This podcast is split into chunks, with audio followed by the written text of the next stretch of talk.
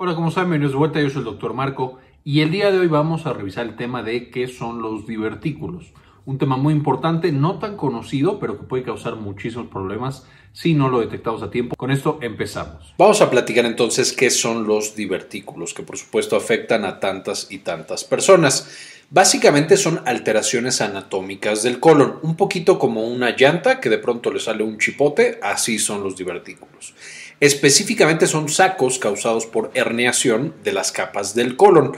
Recordaremos de videos previos de fisiología del intestino, que nos baja en la parte de arriba, que todo el tracto gastrointestinal, incluido el colon, tiene tres capas, la mucosa, la submucosa y la muscular. A veces se agrega una cuarta capa, pero dejémoslo en estas tres capas. Y los divertículos sin inflamación, es decir, solamente el saco, la herniación, la bolita que sale del colon, es extremadamente común. Ahorita vamos a ver qué tan común. Entonces, muchísimas personas lo tienen incluso sin saberlo. Pero con el tiempo, estas bolitas pueden llenarse de materia fecal, de bacterias, de otras cosas, y entonces pueden inflamarse entonces ya nos empiezan a molestar, nos empiezan a doler, nos generan síntomas.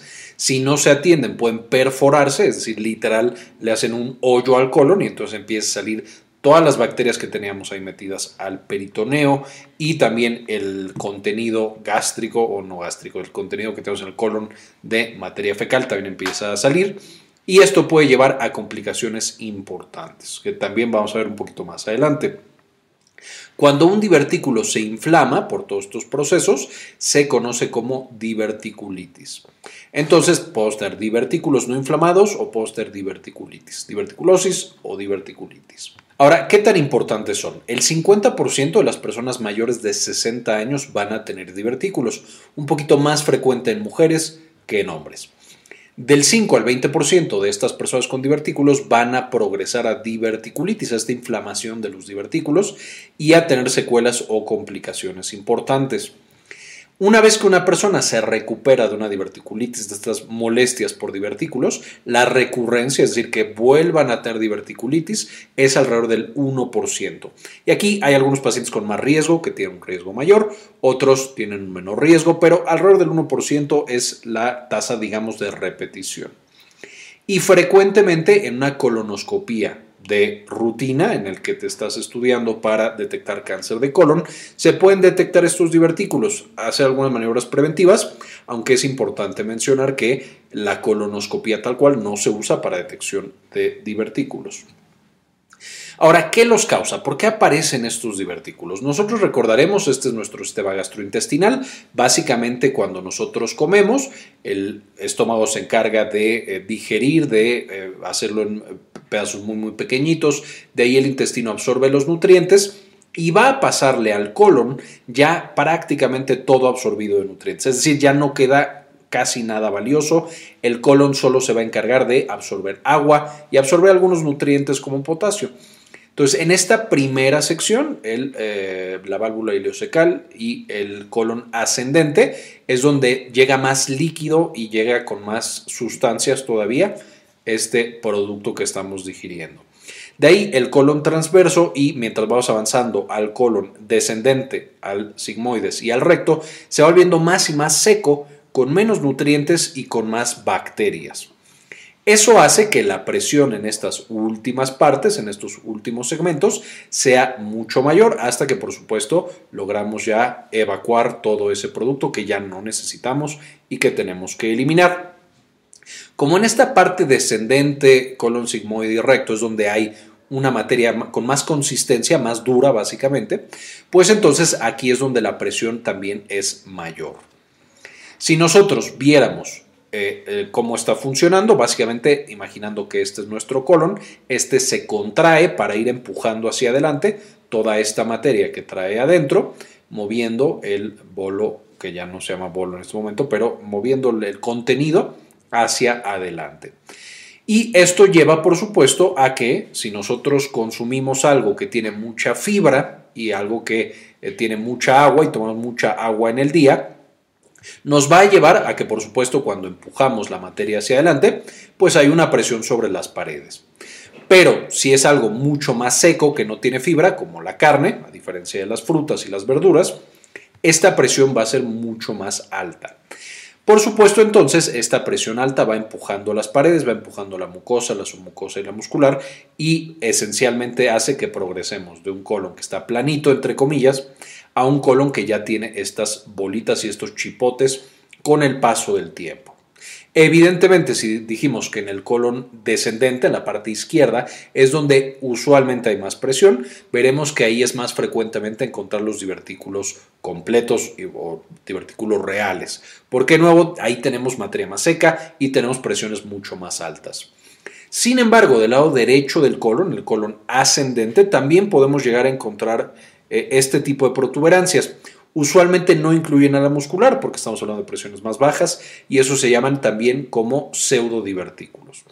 Por supuesto, muy importantes, también pueden llevar a complicaciones, pero eh, los divertículos, es decir, del lado izquierdo, pueden ser incluso más eh, frecuentes, especialmente en población de occidente eh, y en orientales más divertículos del lado derecho. Por supuesto, por la dieta, por la actividad física, porque hay más sobrepeso y obesidad de este lado más consumo de carnes, menos consumo de fibra, etcétera, etcétera.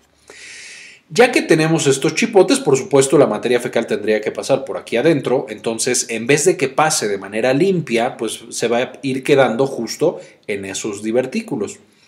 Y dependiendo de la forma del divertículo, qué tan protuberante sea, qué tan angosto sea el cuello, puede quedarse atorado empieza a tener muchas bacterias creciéndole, se llena de gas, se llena de líquido, aumenta la presión y con el paso del tiempo genera inflamación en la pared del colon. Entonces, toda esa presión de esta materia fecal que está generando bacterias, gas, líquido, presiona la pared, la daña y genera inflamación. Y por supuesto, cuando la inflamación es importante y no se trata de manera oportuna, esto puede llevar a una ruptura y que ahora tengamos todo este contenido que sale del colon, donde debería estar, y por supuesto invada la cavidad abdominal, el peritoneo y todos los otros tejidos que estén juntos. También puede llevar una fistulización, es decir, un tunelcito que se forme entre el colon y otras estructuras como la vejiga, eh, por supuesto otros conductos que estén por ahí, y entonces tengamos el contenido del colon saliendo por otros orificios que no debería pasar. Todas estas son complicaciones eh, una vez que tenemos diverticulitis que no se atiende de manera oportuna y correcta. Puede llevar a absceso, que es una bola de bacterias y de infección, a una perforación, como estábamos mencionando, a una peritonitis y a la fístula que estaba mencionando. Todas estas complicaciones muy importantes y ya más complicadas, más difíciles de tratar. Ahora, ¿cuáles son los factores de riesgo? Por supuesto, si ya quedamos que es un chipote que le sale al colon, pues mientras más presión tengamos, peor. Mientras más tiempo llevemos con el colon funcionando, pues también es peor. Y mientras más duro y mientras más seco esté todo el contenido de nuestro colon, también esto lo hace peor. Entonces vamos a encontrar que los principales factores de riesgo es tener más de 60 años de edad, con un bajo consumo de fibra. Por supuesto, la fibra, ya sabemos, está incluida en las frutas, en las verduras, este, y en algunos granos. Y principalmente frutas y verduras que son comidos directo en jugo, pierden mucha de la fibra que contenían originalmente.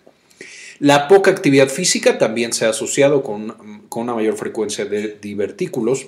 Esto probablemente porque justo el ejercicio fortalece también los músculos del colon y oxigena muy bien la mucosa y la submucosa.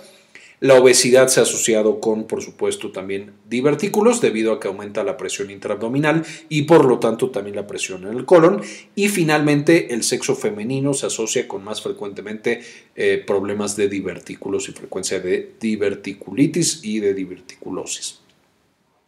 Evidentemente para prevenir, pues vamos a tener que disminuir estos factores de riesgo dentro de lo posible. ¿Cuáles son signos y síntomas? ¿Qué es lo que el paciente va a experimentar cuando tiene divertículos? Aquí importante mencionar que hay pacientes que tienen divertículos que nunca les da complicaciones reales y que al final de su vida fallecen de otra cosa y si por alguna razón se les hace una autopsia, ahí se encuentran los divertículos. Entonces, no todos los pacientes van a desarrollar síntomas. ¿Qué es lo que puede presentar un paciente? Incluso de manera leve puede presentar dolor abdominal, Todos los síntomas van a presentarse principalmente después de que el paciente come, porque por supuesto eso activa el colon y entonces ese movimiento pues lleva a que los divertículos tengan ahí eh, o inflamación o simplemente al pasar cosas a través de ellos generen esa molestia y van a mejorar al evacuar o al pasar gas. Entonces eso disminuye ese mismo dolor. Vamos a tener entonces pacientes de más de 60 años frecuentemente que tienen dolor abdominal, esto después de comer, cambios en hábitos intestinales, a lo mejor eh, o lo más frecuente es constipación, aunque también puede llegar a presentar diarrea, pero entonces a lo mejor era una persona que en sus 50 iba al baño todos los días y ahora a sus 65 va al baño una vez cada dos días, una vez cada semana, una vez cada dos semanas. Y nunca se le ha ocurrido checarse con, con el médico y con algunos otros estudios. Van a tener frecuentemente distensión abdominal, después de comer se sienten súper llenos, se llenan de gas y se les hace una panzota, por supuesto porque el colon está teniendo ahí esa reacción importante y pueden llegar a tener eh, náusea y vómito, también bastante frecuente, eh, principalmente la náusea, el vómito un poquito menos, y fiebre. La fiebre ya nos está diciendo un poquito de inflamación en el colon y presencia de muchas bacterias, pero también pueden llegar a tener fiebre. Una vez más, quiero recalcar que muchos pacientes van a pasar desde los 60 hasta los 80 años que vivan con dolor abdominal y constipación y les cae muy pesada la comida y ya no pueden comer nada. Posiblemente tienen divertículos y nunca se han ido a diagnosticar y nunca van a tener una complicación, este, porque de nuevo solo un porcentaje, entre 5 y 20% de personas con divertículos desarrollan diverticulitis y complicaciones más importantes. Pero sería muy importante tanto prevenir como revisarse de manera adecuada para eh, no tener después una sorpresa. Ahora, ¿cómo se hace el diagnóstico? Por supuesto, con los factores de riesgo en la historia clínica y, en la exploración física. La exploración física, por supuesto, el colon no nos da tantos detalles. Lo más fácil de nosotros determinar es cuando ya hay un absceso, que sientes literal una masa en algún punto del colon. Pero la exploración física nos puede indicar algunos otros puntos, como donde hay dolor, vamos a tener características similares al apéndice, pero por supuesto del otro lado, del lado izquierdo, cuando estamos hablando de diverticulitis o en general de enfermedad diverticular, y entonces podemos ahí encontrar algunas alteraciones en la exploración física. Aunque por supuesto para hacer el diagnóstico necesitamos estudios un poco más eh, avanzados de imagen o eh, de algún otro tipo. La tomografía nos puede mostrar directamente el colon y podemos llegar a encontrar ahí los divertículos. Y también se puede hacer una colonoscopía o un enema de vario. La colonoscopía y el enema de vario se pueden hacer cuando el paciente no está teniendo un ataque, digamos, o una diverticulitis, cuando no está en el proceso agudo, cuando ya está en el proceso crónico. Porque si hacemos una colonoscopía o un enema de vario justo cuando el paciente tiene diverticulitis, corremos el riesgo de que el paciente se perfore. Y eso, por supuesto, no lo queremos porque aumenta mucho el riesgo para esa persona. Entonces, son estudios muy buenos, pero solo se hacen cuando el paciente no está teniendo el proceso inflamatorio en este momento. Ahora, ¿cómo se previene y cuál es el tratamiento? Básicamente una dieta alta en fibra, más de 10 gramos al día de fibra son lo recomendable, tanto si yo quiero prevenir que me aparezcan divertículos como si ya tengo divertículos, porque eso va a prevenir un siguiente eh, evento de diverticulitis. Y por supuesto eso implica comer muchas frutas, muchas verduras, granos eh, integrales o enteros, etc. Y no productos de comida rápida, refinados y demás. La actividad física va a ser muy importante para la prevención, así como un peso adecuado y tener colonoscopías de control. De nuevo, se usan más bien para detección de cáncer de colon, pero ahí podemos encontrar que una persona ya tiene divertículos y entonces meterle mucho más a la dieta alta en fibra. Porque de nuevo, esto puede prevenir que aparezca la versión inflamatoria de los divertículos, conocida como diverticulitis. Ahora, si ya tenemos un paciente que tiene el dolor abdominal, que ya le está molestando, a lo mejor tiene fiebre, tuvo vómito, le hacemos el estudio y le encontramos la diverticulitis. Esencialmente el manejo, a menos que ya tenga alguna complicación, va a ser con antibióticos y con una dieta especial, básicamente dieta líquida eh, y líquidos claros. Va a ser una dieta que es de poca fibra durante el episodio inflamatorio para después, ya que pasó el episodio, volver a una alta fibra, muy muy altas concentraciones de fibra. vamos a tener un manejo de la fiebre y un manejo del dolor. El manejo de la fiebre usualmente con paracetamol, el manejo del dolor usualmente con opioides, excepto morfina. ¿Por qué? Porque si nosotros damos antiinflamatorios no esteroideos, estos pueden llevar a sangrado gastrointestinal, por supuesto, y se han asociado con desenlaces no tan buenos. Y en el caso de la morfina puede llegar a incrementar la presión intracolónica, básicamente, y favorecer la perforación. Entonces, se usan otro tipo de opioides, eh, aunque de nuevo no se utilizan tanto antiinflamatorios no esteroideos. Es básicamente opioides lo que utilizamos. Se puede llegar a operar y, a tener una intervención quirúrgica. En la mayoría de los pacientes no se opera y los divertículos, el tratamiento usual no es cirugía. Sin embargo, hay pacientes que tienen un muy alto riesgo de recurrencia o de tener complicaciones severas. Y entonces quitar literal divertículo y hacer diferentes cirugías puede ser la mejor opción para esos pacientes. Por supuesto, el gastroenterólogo, junto con los médicos, el equipo médico de ese paciente, será el que tenga que tomar la decisión de si vale la pena operar o solamente con antibióticos y dieta especial. Y por supuesto, manejo dolor y fiebre, eh, podemos controlar a ese paciente. Y finalmente se dan algunos antiinflamatorios específicos de colon, no antiinflamatorios no esteroideos, esos no se utilizan, pero cosas como la mesalamina, que es un antiinflamatorio específico de nuevo de colon, y de hecho se utiliza para otras patologías inflamatorias como la colitis ulcerativa. Ahora, con esto, ¿cuáles son las conclusiones? Básicamente que la diverticulitis o los divertículos la enfermedad por divertículos es una patología muy frecuente en adultos mayores de 60 años, a muchos nos puede pasar y tenemos que estar prevenidos. Puede pasar desapercibida y ser asintomática, sin embargo, un porcentaje de los pacientes van a progresar en enfermedad inflamatoria, es decir, diverticulitis, y a tener complicaciones importantes. Se puede prevenir la aparición de los divertículos y también, por supuesto, las complicaciones, simplemente teniendo una dieta mucho más rica en fibra, teniendo más actividad física, un mejor peso eh, y, por supuesto, la visita con el médico para que nos esté revisando.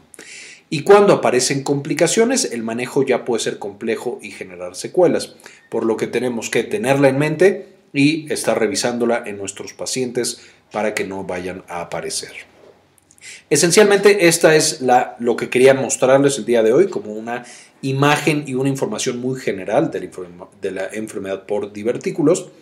Probablemente más adelante tengamos más contenido respecto a este tema. Quiero dedicar este video a las personas que han deseado apoyar al canal con una donación mensual de 1 o de 2 dólares, eh, porque realmente nos ayudan mucho a hacer este tipo de investigaciones y poder compartirla con todos los demás. Este video se lo quiero dedicar a Carmen Priego, Dr. Mineralín, Nadia Godoy, Aurora Martínez, Gladys Alvarado, Raúl Santiago Rodríguez, Rosaura Murillo, Alejandro Pardo, Laila Hernández, Georgina Juan Rodríguez, Rubén Núñez, Antonio Guizar, María Eugenia, Jesús Francisco Martínez, Jason Silva, Jorge Sebeltrán, Enrique Segarra y Luis Fernando Zacarías. Finalmente también les dejo las referencias para que se puedan meter y aprender un poquito más de esta enfermedad. Quería comentarles también que ya tenemos activada nuestra clínica en línea, Clínica Cares. Eh, nos pueden encontrar en clinicacares.com.mx para agendar alguna consulta. Principalmente atendemos los temas de salud de la mujer y también, por supuesto, consulta general. Si tienen alguna duda, alguna consulta, aquí en clinicacares.com.mx nos pueden encontrar. Muy bien, esto fue todo por el video de hoy. Espero les gustara, le entendieran y ya sepamos cómo prevenir esta complicación frecuente que no siempre conocemos y que de nuevo puede ser muy peligrosa para nuestra salud. Muchas gracias por ver este video y como siempre, ayúdenos a cambiar el mundo, compartan la información.